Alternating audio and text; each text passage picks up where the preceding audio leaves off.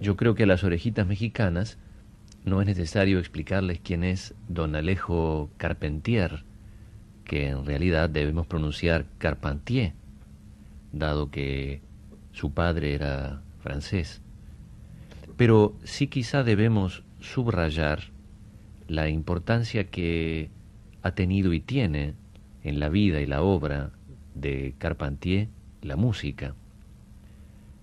No solo porque está presente en algunos de sus libros, sino que alguna de sus obras está especialmente dedicada a la música. Yo creo recordar un libro que escribió en la década de los años 40, bueno, yo era muy chiquito, pero bueno, lo leí años más tarde, un libro referido a la música en Cuba, justamente. Y nosotros, así como quien hace encontrar amigos que no se conocen, amigos de uno que nunca se han encontrado, decidimos en este programa eh, vincular, partimos de la inquietud, de la imaginación, si ustedes quieren, vincular músicas de mundos muy diferentes al mundo cubano, buscar puntos comunes con algunos fragmentos del reino de este mundo leídos por el propio Alejo Carpentier. Incluso se trata de un material que tiene un poquitito de, de ruido a púa que delata eh, que se origina en un disco, pero que creemos que eso no invalida la, la hermosa lectura que hace de su texto Carpentier. Quiere decir que en este programa yo en en particular intervengo muy poco, hago esta introducción, por lo menos intervengo hablando poco, qué alivio, ¿no?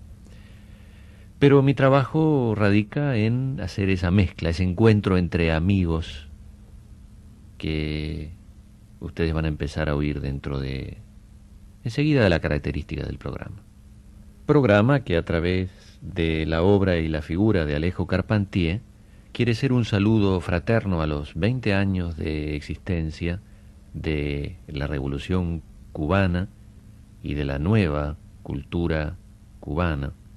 Un saludo fraterno que quiere enviar Daniel Viglietti.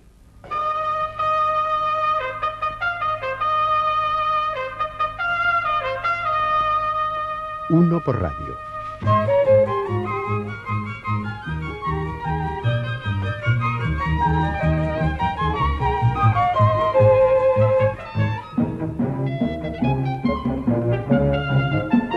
música y palabra desde el exilio.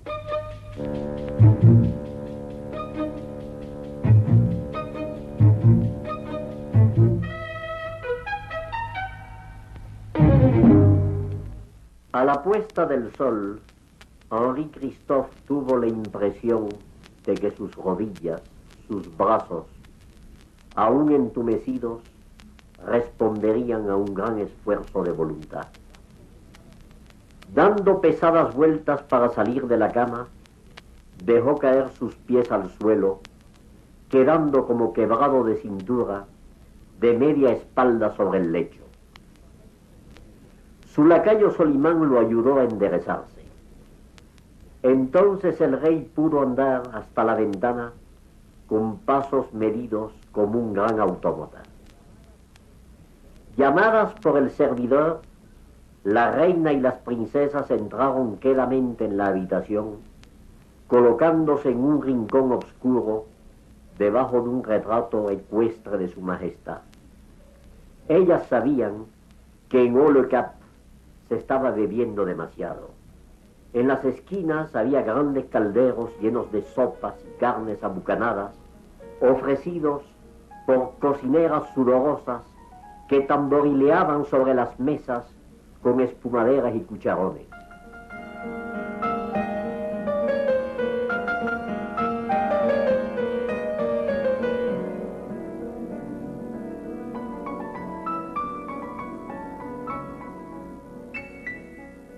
En un callejón de gritos y risas bailaban los pañuelos de una calenda.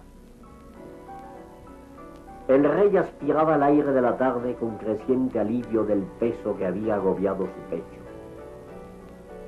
La noche salía ya de las faldas de las montañas, difuminando el contorno de árboles y laberintos. De pronto Christophe observó que los músicos de la capilla real atravesaban el patio de honor cargando con sus instrumentos. Cada cual se acompañaba de su deformación profesional. El artista estaba encorvado como giboso por el peso del arpa. Aquel otro tan flaco estaba como grávido de una tambora colgada de los hombros. Otro se abrazaba a un helicón y cerraba la marcha un enano casi oculto por el pabellón de un chinesco que a cada paso tintineaba por todas las campanillas.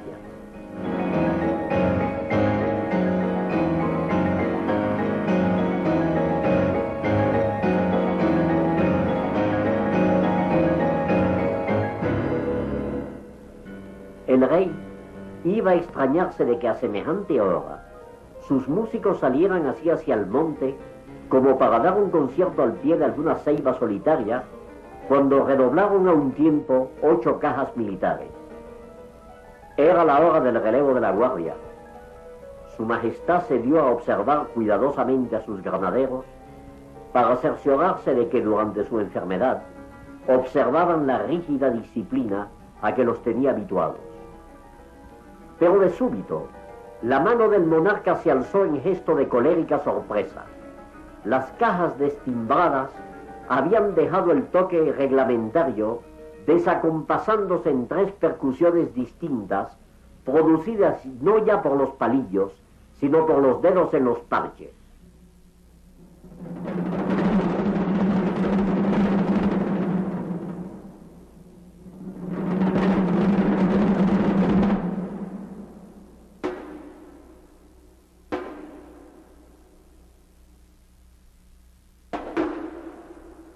Están tocando el manducumán, gritó Cristóbal, arrojando el bicornio al suelo. En ese instante, la guardia rompió filas, atravesando en desorden la explanada de honor. Los oficiales corrieron con el sable en. De las ventanas de los cuarteles empezaron a descolgarse racimos de hombres, con las casacas abiertas y el pantalón por encima de las botas. Se dispararon tiros al aire, un abanderado laceró el estandarte de coronas y delfines del regimiento del príncipe real. En medio de la confusión, un pelotón de caballos ligeros se alejó del palacio a galope tendido, seguido por las mulas de un furgón lleno de monturas y arneses. Era una desbandada general de uniformes siempre arreados por las cajas militares golpeadas con los puños. Un soldado palúdico sorprendido por el motín, salió de la enfermería envuelto en una sábana, ajustándose el barbuquejo de un chacó. Al pasar debajo de la ventana de Christophe, hizo un gesto obsceno y escapó a todo correr. Luego fue la calma del atardecer, con la remota queja de un pavo real.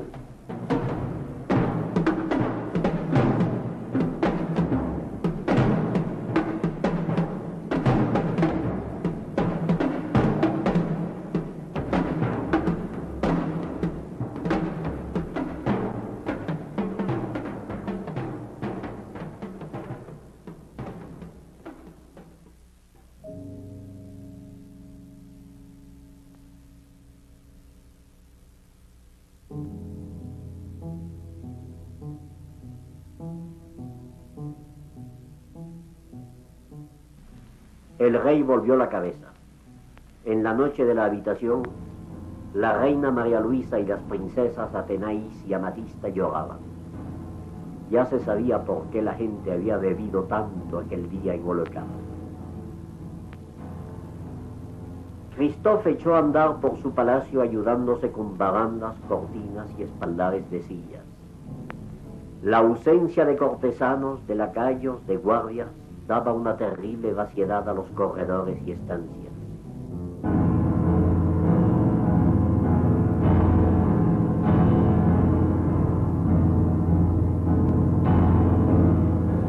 Las paredes parecían más altas, las baldosas más anchas.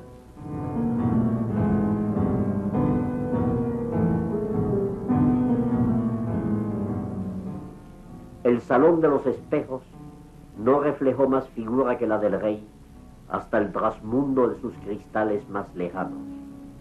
Y luego, esos zumbidos, esos roces, esos grillos del artesonado que nunca se habían escuchado antes y que ahora, con sus intermitencias y pausas, daban al silencio toda una escala de profundidad.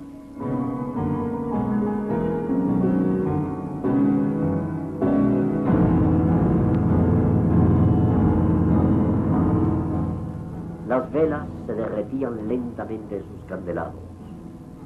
Una mariposa nocturna giraba en la sala del consejo. Luego de arrojarse sobre un marco dorado, un insecto caía al suelo, aquí, allá, con el inconfundible golpe de élitros de ciertos escarabajos voladores.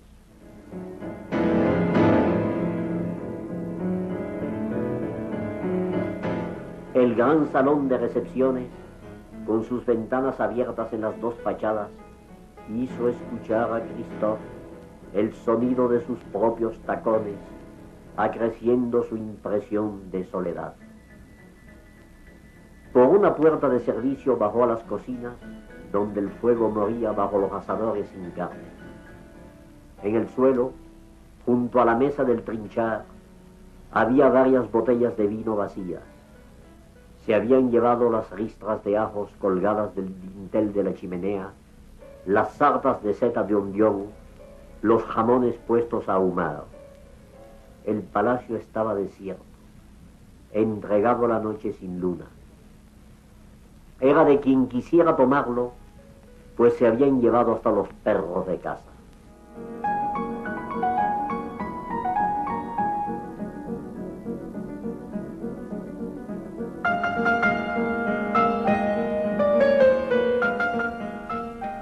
Christophe volvió a su piso. La escalera blanca resultaba siniestramente fría y lúgubre a la luz de las arañas prendidas. Un murciélago se coló por el tragaluz de la rotonda, dando vueltas desordenadas bajo el ojo viejo del cielo raso.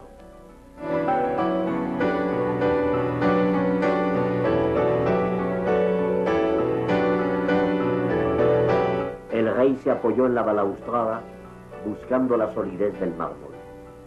Allá abajo, sentados en el último peldaño de la escalera de honor, Cinco negros jóvenes habían vuelto hacia él sus caras ansiosas.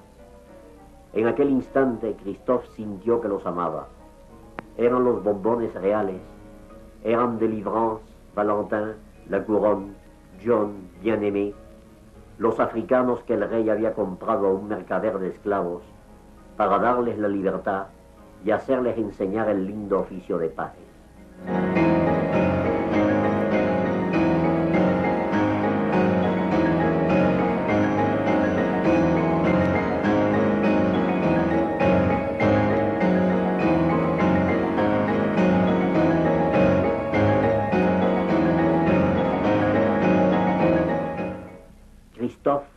mantenido siempre al margen de la mística africanista de los primeros caudillos de la independencia haitiana, tratando en todo de dar a su corte un empaque europeo. Pero ahora, cuando se hallaba solo, cuando sus duques, varones, generales y ministros lo habían traicionado, los únicos que permanecían leales eran aquellos cinco africanos, aquellos cinco mozos de nación, congos, fulas o mandingas, que aguardaban sentados como canes fieles, con las nalgas puestas en el mármol frío de la escalera, una última ratio regum que ya no podía imponerse por boca de cañones. Christophe contempló largamente a sus pajes, les hizo un gesto de cariño, al que respondieron con una entristecida reverencia y salió a la sala del trono.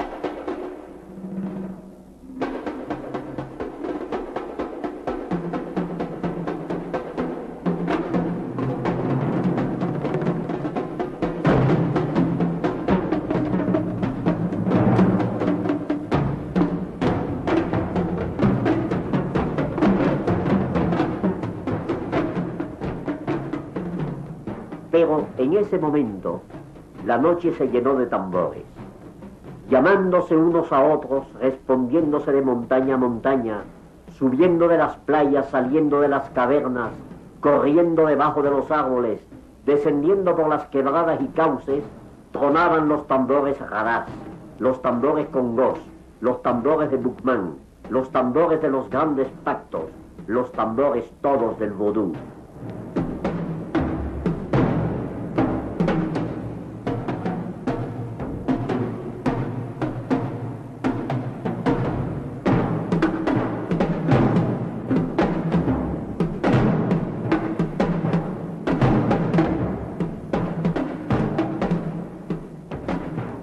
Una vasta percusión en redondo que avanzaba sobre Sanssouci apretando el cerco. Un horizonte de truenos que se estrechaba. Una tormenta cuyo vórtice era en aquel instante el trono sin heraldos ni maceros.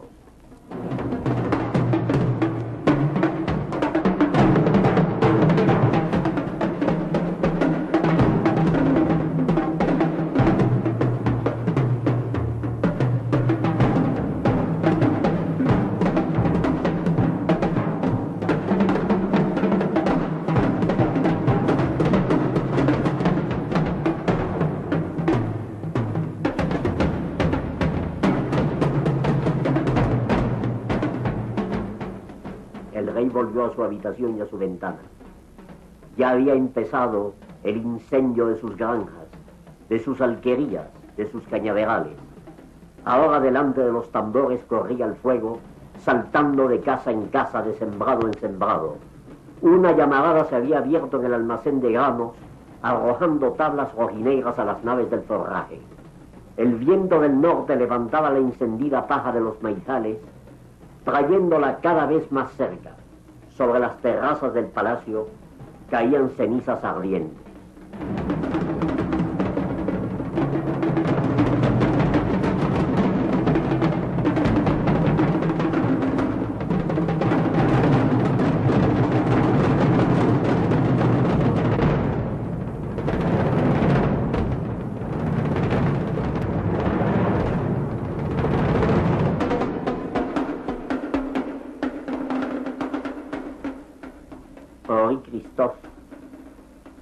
A pensar en la ciudadela. Última ratio regum. Mas aquella fortaleza única en el mundo era demasiado vasta para un hombre solo, y el monarca no había pensado nunca que un día pudiese verse solo. La sangre de todos que habían bebido aquellas paredes tan espesas era de recurso infalible contra las armas de blancos pero esa sangre jamás había sido dirigida contra los negros, que al gritar, muy cerca ya, delante de los incendios en marcha, invocaban poderes a los que se hacían sacrificios de sangre. Christophe, el reformador, había querido ignorar el vodú, formando a sus tazos una casta de señores católicos.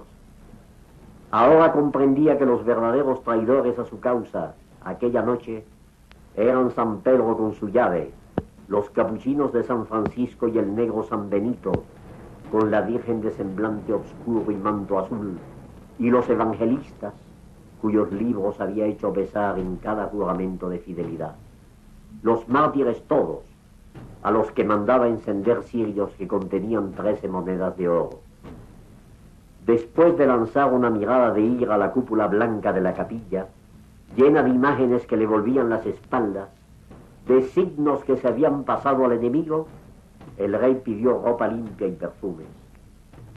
Hizo salir a las princesas y vistió su más rico traje de ceremonia. Se terció la ancha cinta bicolor, emblema de su investidura, anudándola sobre la empuñadura de la espada. Los tambores estaban tan cerca que ya parecían percutir ahí, detrás de las rejas de la explanada de honor, al pie de la gran escalinata de piedra. Y en ese momento se incendiaron los espejos del palacio, las lunas, los marcos de cristal, el cristal de las copas, el cristal de las lámparas.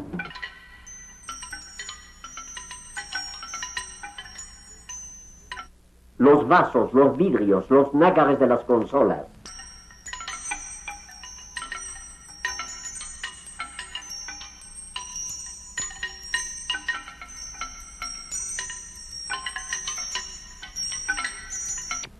Las llamas estaban en todas partes.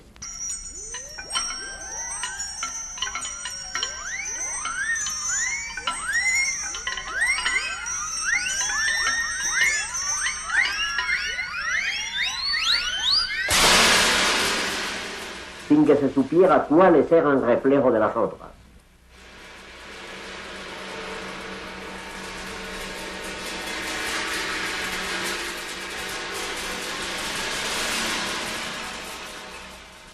Todos los espejos de Sanssouci ardían a un tiempo.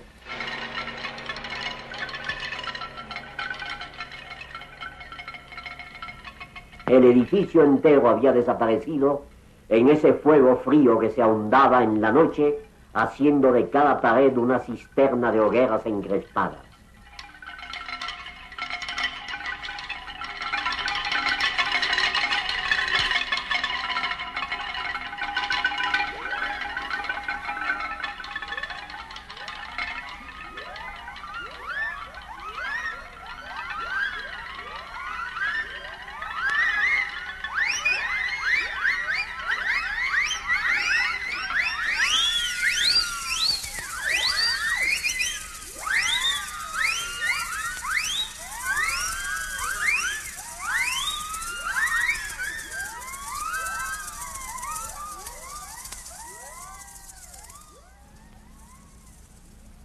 No se oyó el disparo, porque los tambores estaban ya demasiado cerca.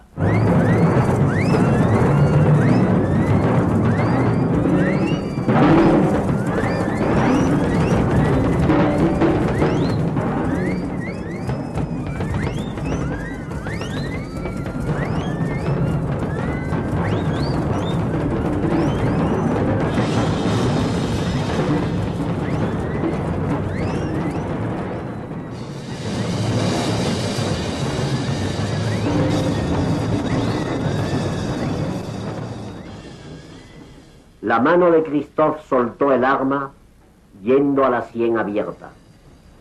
Así, el cuerpo se levantó todavía quedando como suspendido en el intento de un paso antes de desplomarse de cara adelante con todas sus condecoraciones.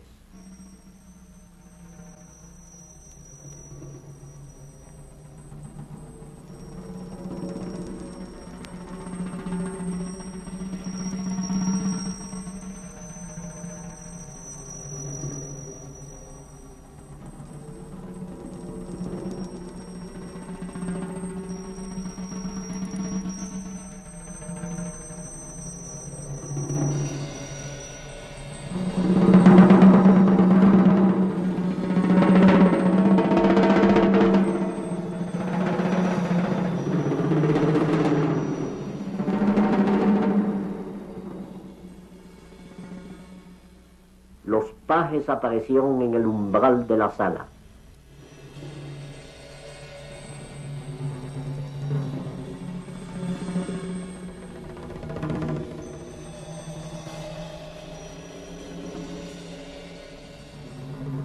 El rey moría de bruces en su propia sangre.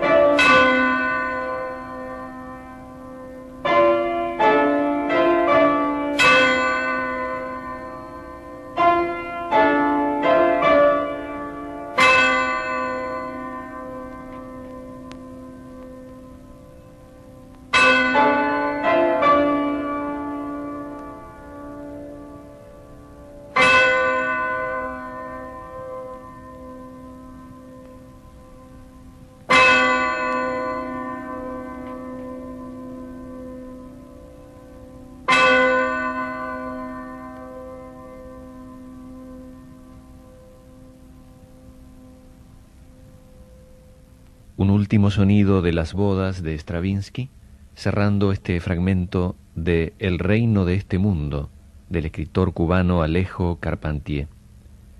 Vinculamos a la lectura hecha por el propio Carpentier tres obras musicales, a veces respetando las versiones originales, a veces creando contrapuntos entre ellas y con el texto. Las obras fueron fragmentos de La consagración de la primavera de Igor Stravinsky, versión original escrita para dos pianos, escrita antes de la versión orquestal, y grabada, en esta curiosidad discográfica, por Eden y Tamir, dúo de pianistas. Persefasa, obra para seis percusionistas del compositor griego Yanis Xenakis, en versión de las percusiones de Estrasburgo, grupo para quien fuera dedicada precisamente esa obra.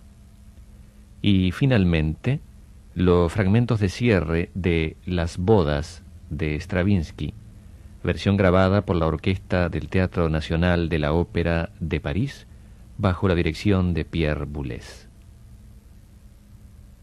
Esta música para un escritor, Alejo Carpentier, como saludo a los 20 años de la Revolución cubana, fue organizada por Daniel Viglietti.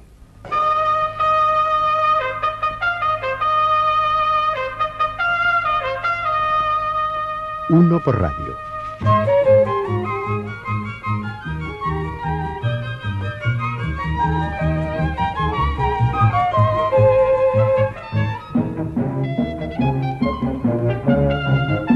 Música y palabra desde el exilio.